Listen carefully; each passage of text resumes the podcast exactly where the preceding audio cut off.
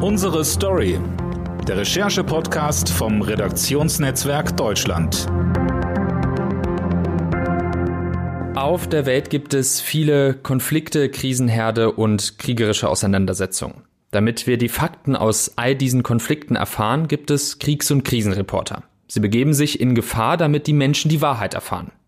Mein Name ist Dennis Pützig und ich freue mich ganz besonders, dass in der letzten Folge von Unsere Story für dieses Jahr Chan Murray mein Gast ist. Er ist seit Oktober Krisenreporter beim Redaktionsnetzwerk Deutschland und Leiter des Investigativressorts. Hallo Chan. Hallo, danke, dass ich da sein darf. Du warst für uns bisher in ja, zwei echten Konfliktregionen, in der Ukraine und in Taiwan. Lass uns mit der Ukraine beginnen. Ähm, du warst an der Front. Du hast mit Soldaten gesprochen, aber auch mit Menschen, die in äh, zerbombten Gebieten leben oder vor dem Krieg geflüchtet sind. Was hast du alles erlebt?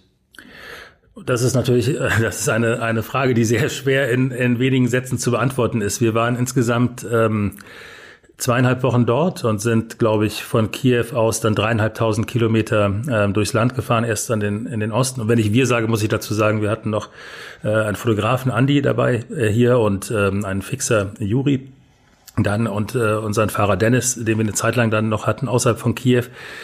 Ähm, das betone ich auch deswegen, weil da zwar immer mein Name über den Artikeln steht, aber dass äh, diese Artikel natürlich nur zustande kommen, wenn man ein solches Team und ein wirklich fantastisches Team dann äh, hat in solchen Krisengebieten.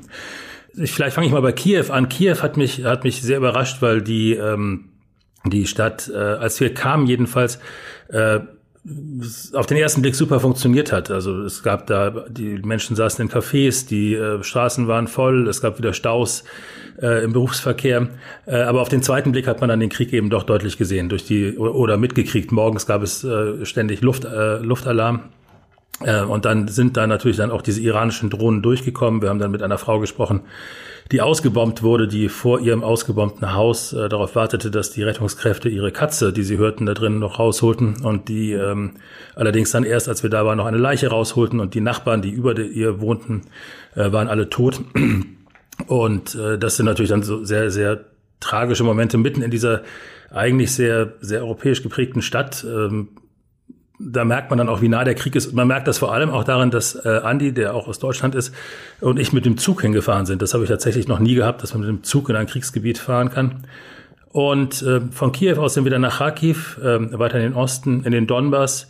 Ähm, und da waren wir dann in den befreiten Gebieten. An der Front klingt immer so ein bisschen sehr dramatisch. Also die Front ist dann immer noch ein paar Kilometer entfernt und dahin äh, lassen einen die Truppen normalerweise dann auch nicht. Ähm, und äh, aber in diesen befreiten Gebieten haben wir mit vielen Leuten gesprochen, die von Folter berichtet haben, äh, von dem, von einem sehr also brutalen Vorgehen der der der Truppen, äh, der Besatzungstruppen und äh, genau sind weitergefahren vom Donbass äh, nach äh, Saporischia. Ähm, äh, unten im Süden Nikopol, das ist gegenüber von dem Atomkraftwerk Saporischia, das was, war wirklich, wirklich spooky. Äh, dieses Atomkraftwerk hat mir wirklich Angst gemacht und sollte uns allen immer noch Angst machen. Und dann weiter nach Cherson, also das, da war die Stadt noch nicht befreit, aber nördlich von Cherson, also im Oblast Cherson, äh, in dem annektierten Gebiet, äh, waren wir dann noch, bevor wir dann zurück nach Kiew gefahren sind. Ja, mit dem Zug in den Krieg, da merkt man eigentlich erstmal, wie nah das alles doch auch an uns dran ist. Ähm, vielleicht kannst du uns einmal mitnehmen, wie läuft deine Arbeit vor Ort dann äh, ab? Du hast jetzt schon davon gesprochen, du hast einen Fahrer, du hast einen Fixer. Was ist ein Fixer? Vielleicht kannst du uns das mal ein bisschen genauer erklären. Ja, klar.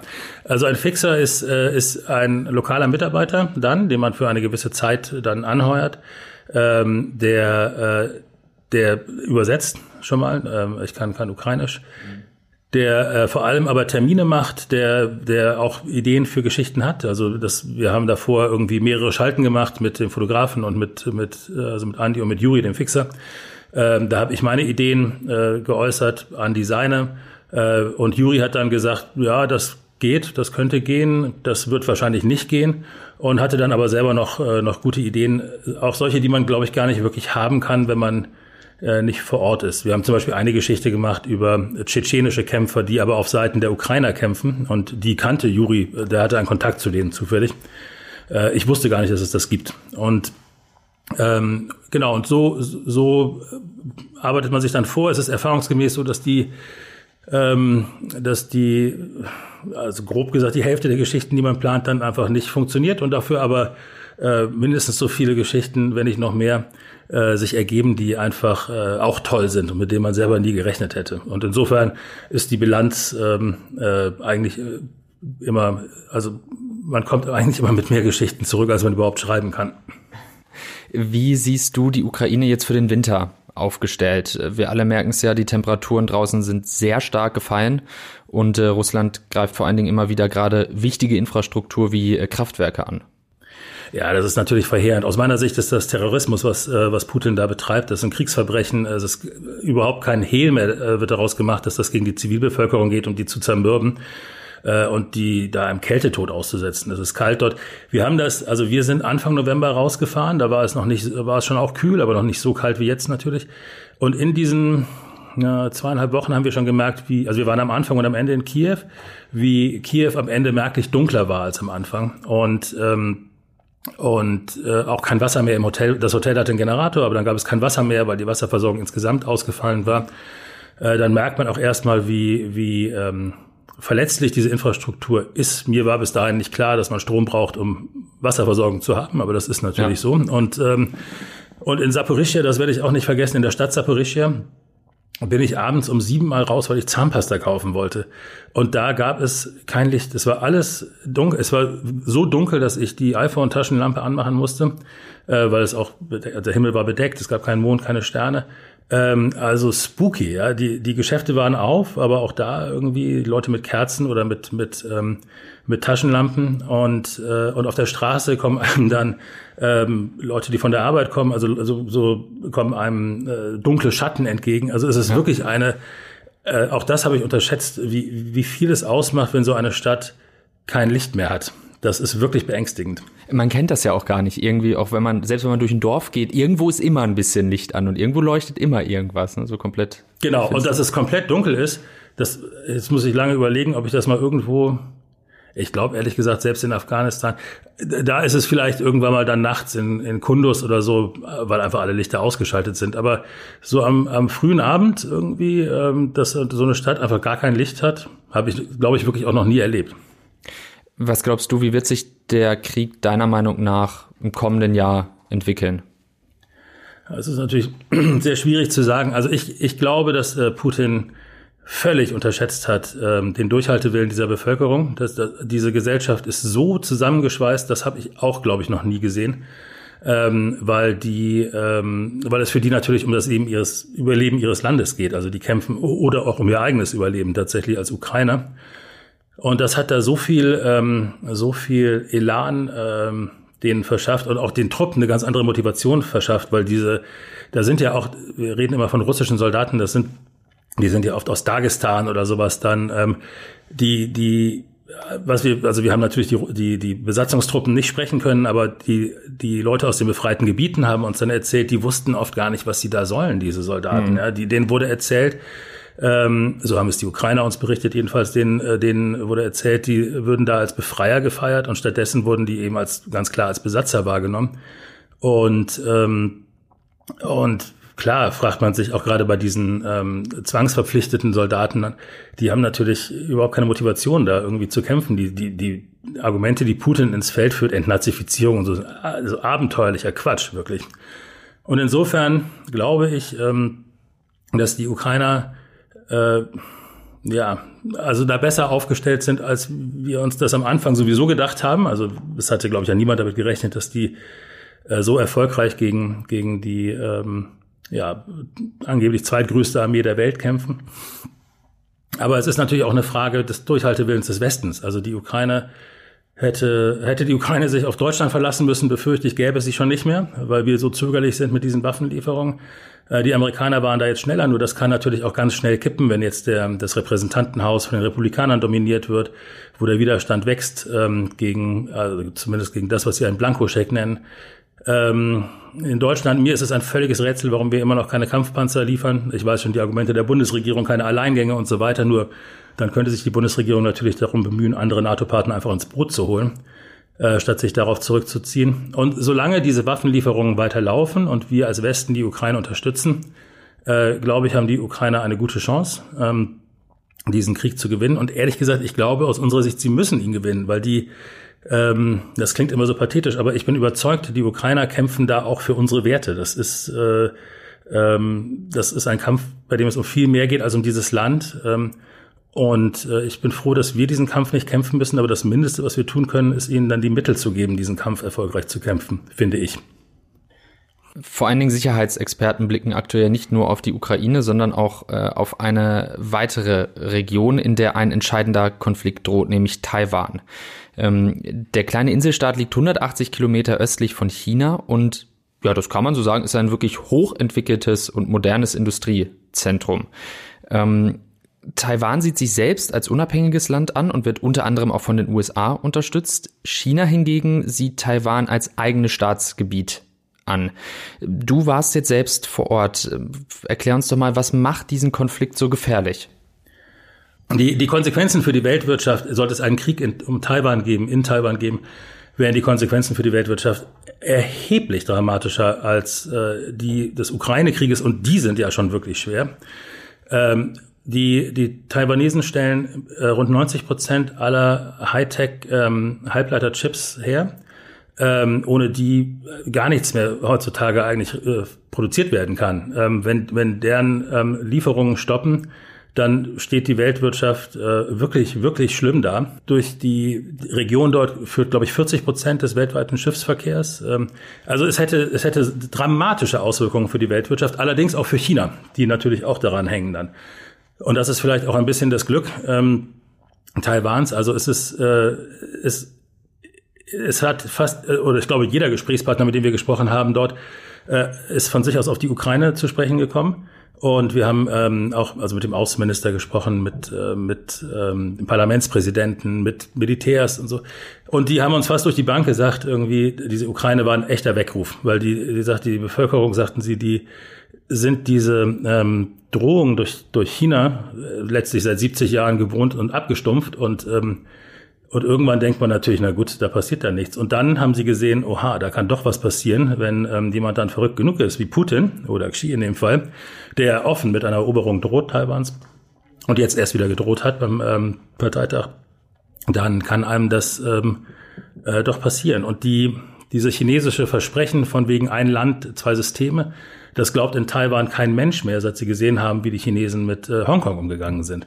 Und insofern ähm, es gibt es da kein, äh, keine, also in den Umfragen so gut wie keine Zustimmung mehr zu äh, der von China angestrebten Vereinigung, die natürlich China lieber auch friedlich hätte als kriegerisch.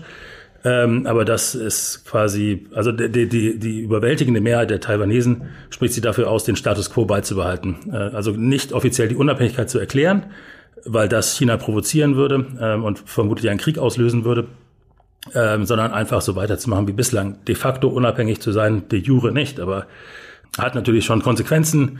Also es gibt zum Beispiel auch so gut wie keine äh, Botschaften in, in, äh, in Taiwan. Das sind alles dann mhm. äh, irgendwelche Büros. Die Bundesrepublik hat ein Büro dort, die Amerikaner haben ein Büro dort. Die sehen alle aus wie Botschaften, sind aber offiziell keine. Weil das Land von kaum anderen Staaten als un eigenes unabhängiges Land anerkannt genau. wird. Genau, in Europa nur vom Vatikanstaat. Ja. Und ansonsten gibt es so ein paar Pazifikstaaten, die das machen, aber es ist, glaube ich, irgendwie sind zwölf Staaten mhm. weltweit oder so und also keine großen. Und ähm, aber die Taiwanesen, auch die Regierung sagt, wir haben eine eigene Währung, wir, äh, wir stellen Pässe aus, wir stellen Visa aus, ähm, wir haben ein eigenes System, wir haben Wahlen, wir sind eigentlich ein Land. Welche Rolle spielen da auch vor allen Dingen ähm, die, die USA, die ja klar gesagt haben, wir stehen hinter Taiwan? Na, die sind ja mit, mit weitem Abstand größte Waffenlieferant natürlich. Ähm, und, äh, und, und sind auch sonst ein, ein sehr wichtiger Partner, gerade auch was diese äh, Halbleiter angeht. Es hat ähm, der größte Halbleiterproduzent in Taiwan jetzt eine Investition von 40 Milliarden Dollar in Arizona verkündet um dort Halbleiterfabriken äh, zu bauen. Insofern sind die USA sind natürlich ein wichtiger Wirtschaftspartner und sie sind aber vor allem ein wichtiger Rüstungslieferant und sie sind natürlich eine Macht, die im Hintergrund steht, auf die die Taiwanesen hoffen, wenn es denn knallen sollte. Wobei sie sagen, also bei den Militärs, mit denen wir gesprochen haben, die haben gesagt, alle Planspiele, die sie machen, gehen immer davon aus, dass sie alleine kämpfen werden. Also dass es eine Unterstützung geben wird in Form von Waffen sicherlich dann. Äh, aber sie werden alleine kämpfen. Und der Außenminister hat uns auch gesagt, wichtig ist jetzt einfach, dass wir vorbereitet sind, dass wir die Waffen kaufen, die Munition haben. Und, und was auch ganz interessant ist, es gibt äh, Kurse dort, ähm, das sind keine Selbstverteidigungskurse, sondern so Selbsthilfekurse für mhm. Erste Hilfe, wie transportiere ich Verwundete und sowas. Und denen wird äh, die Bude eingerannt. Da gibt es lange Wartelisten. Wir waren auch bei so einem solchen Kurs, wo man dann also lernt, richtig zu verbinden oder abzubinden ähm, äh, Wunden und, äh, und eben Transport und sowas dann. Und, äh, und die Leute begründen das ganz klar mit der Ukraine. Die sagen irgendwie, seit, das, äh, seit wir das gesehen haben, wollen wir zumindest in der Lage sein, ähm, unseren Beitrag zu leisten, um unser Land zu verteidigen. Wie würdest du dann die Stimmung der Menschen vor Ort beschreiben? Ist das Angst? Ist das eher ähm, Zuversicht, Patriotismus? Was überwiegt da eher, wenn die Menschen auf diesen Konflikt schauen? Ich, es ist, glaube ich, eher einfach ein Bewusstsein, das sich jetzt da gebildet hat, dass das eben keine, keine vage, irreale Gefahr ist, sondern eine konkrete Bedrohungslage. Ähm, aber es ist nicht so, und das glaube ich auch, es ist nicht so, dass die Leute denken, morgen geht der Krieg los. Mhm. Also es gibt, ähm, äh, Xi Jinping hat, glaube ich, gesagt, dass die Armee bis äh, 2027 ihrem 100-jährigen Bestehen in der Lage sein soll, Taiwan zu erobern. Äh, aber das ist natürlich noch fünf Jahre von jetzt. Also ich habe niemanden getroffen, der sagt, dieser Krieg steht unmittelbar bevor. Alle sagen außerdem natürlich, dass in Peking ganz genau darauf geguckt wird, was in der Ukraine passiert und wie äh, und daraus ziehen die Taiwanesen auch eine Menge Mut, ähm, weil sie sagen, oh, oh, und sie sagen also nicht nur ziehen wir daraus Mut, weil wir gesehen haben, dass da ähm, dass eben ein Land, das viel kleiner ist, sich doch erfolgreich wehren kann gegen einen großen, viel größeren Aggressor, sondern sie sagen auch, wir ähm, schauen uns das militärisch an und ziehen auch militärisch unsere Lehren daraus, was wir tun könnten, wenn die Chinesen kommen. Und insofern ist, ist da, ja, es ist ein Bewusstsein, es ist keinerlei Panik oder sowas. Ähm, es ist da auch ein ganz, also insofern, ich hatte, ich glaube, du hast am Anfang gesagt, ich hätte da ein Krisengebiet besucht. Also so wirkt das überhaupt nicht dort. Das mhm. ist ganz normaler Alltag und die Leute machen ihre Geschäfte dort und ähm, und es ist, ja, also man merkt da jetzt nichts von einer drohenden Kriegsgefahr. Das ist in den Gesprächen, die wir geführt haben, klar, da ist das immer Thema äh, und auch immer das Thema Nummer eins. Aber, aber es war jetzt, aber das war natürlich jetzt, weil wir aus Europa kamen hier, aber wenn wir, ähm, es gab jetzt gerade Kommunalwahlen äh, und da waren tatsächlich, aber auch war China jetzt nicht das dominierende Thema. Da waren ganz normale kommunale Themen dann irgendwie, äh, standen da auf der Tagesordnung.